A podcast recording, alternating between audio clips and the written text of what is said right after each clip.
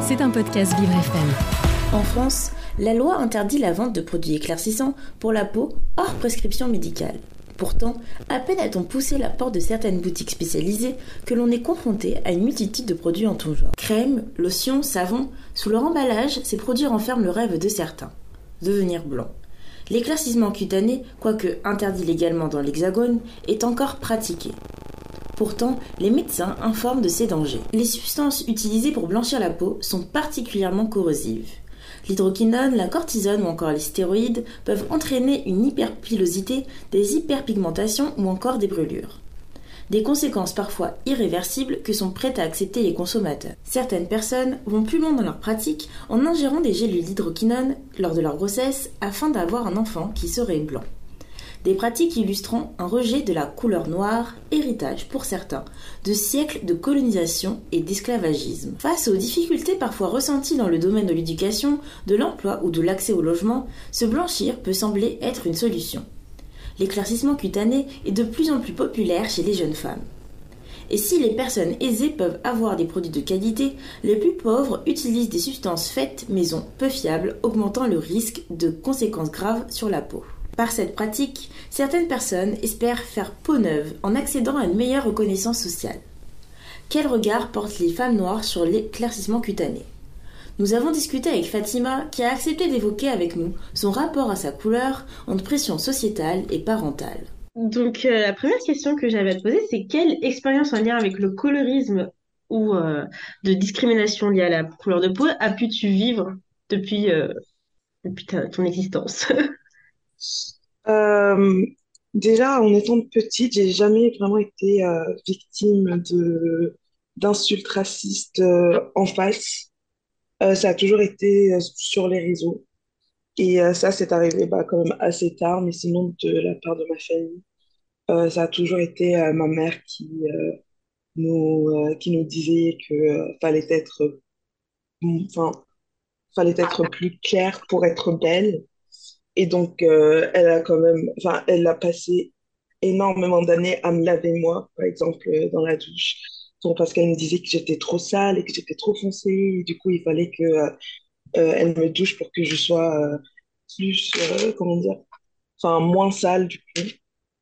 Et c'est, enfin, honnêtement, c'est juste un truc qui, qui, qui me travaillait pendant un moment parce que je sais que c'est pas seulement juste pour moi, mais pour plein d'autres jeunes filles euh, euh, noires, euh, que, enfin, la, la couleur de la peau, enfin, surtout si c'est une petite fille noire, c'est plutôt pas du tout associé à la beauté, en fait, d'une personne.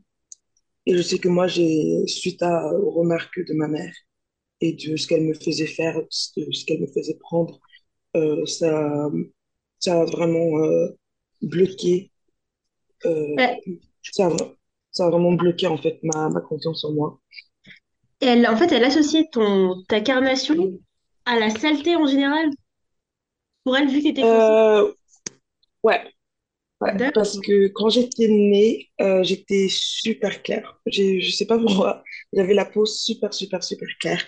Et euh, c'est quelque chose euh, dont elle est fière. Elle va toujours en parler. Elle va toujours dire que on aurait dit une enfant métisse quand j'étais petite et tout, et que maintenant, bah, on dirait plus du tout, et que euh, elle aurait préféré que euh, je reste euh, plus claire. Et elle te lavait, c'est pas comme ça que ça marche. elle te lavait avec des produits euh, éclaircissants quand elle te douchait? Non, c'était plutôt, on- enfin, elle me lavait avec bah, du savon normal et avec un chiffon et elle frottait. Je me rappelle qu'elle Ouais. me frottait très très fort. Et, et puis c'était plutôt des crèmes qu'elle nous passait après à moi et à ma, et, euh, à ma sœur. Et elle me disait de l'utiliser euh, pour que ça éclaircisse notre peau et tout, euh, pour que pour qu'on soit plus belle entre enfin, entre guillemets. Et tu penses que ça vient d'où cette idée euh, d'associer la clarté à la beauté? Euh, je sais pas du tout. Je sais que euh, d'une manière générale, la couleur blanche et les couleurs claires ont toujours été associées à, à l'innocence et à, la beauté. Et puis les couleurs plus foncées sont toujours euh, bah, associées au, euh, bah, à l'inverse, du coup. Et euh, je pense que ça vient peut-être un peu de ça, mais aussi, Je... Enfin, vraiment, je suis... je sais pas du tout. Je sais juste que ça affecte énormément de personnes.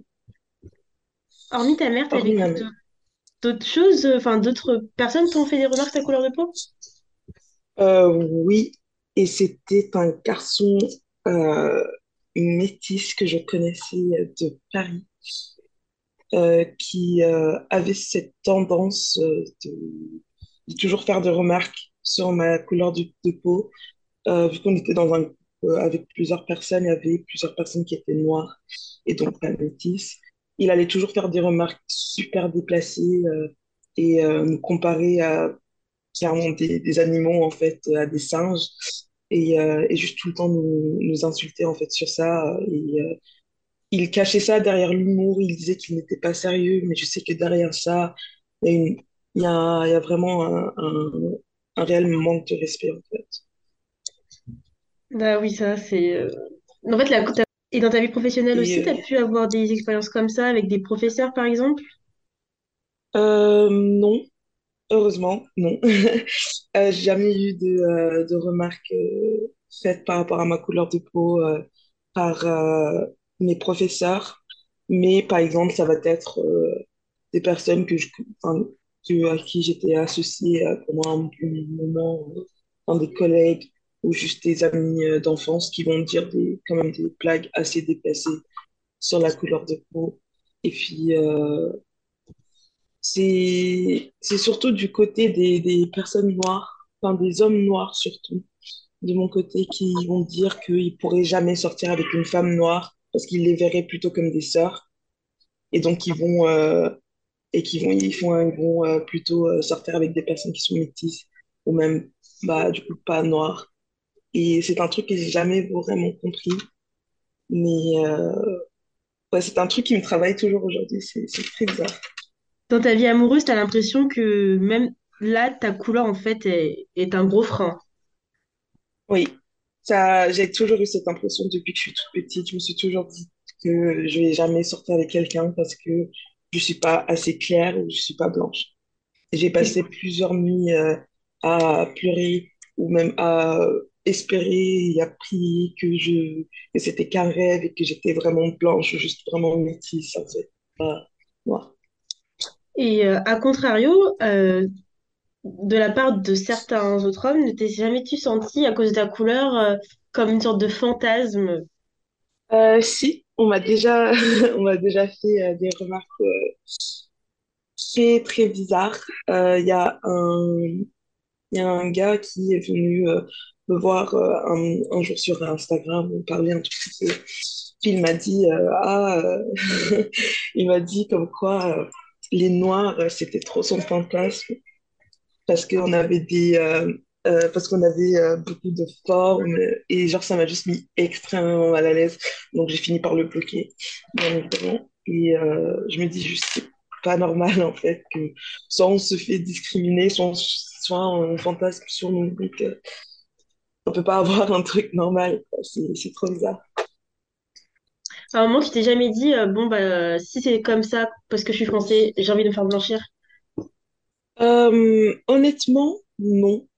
Parce que j'ai ma grande sœur qui a toujours été là et qui a toujours qui, nous a toujours dit à moi et à notre sœur qu'on devrait être fiers de notre couleur de peau et qu'on ne devrait pas avoir honte de ce qu'on est et que on est né comme ça et qu'on va être comme ça pendant le reste de notre vie.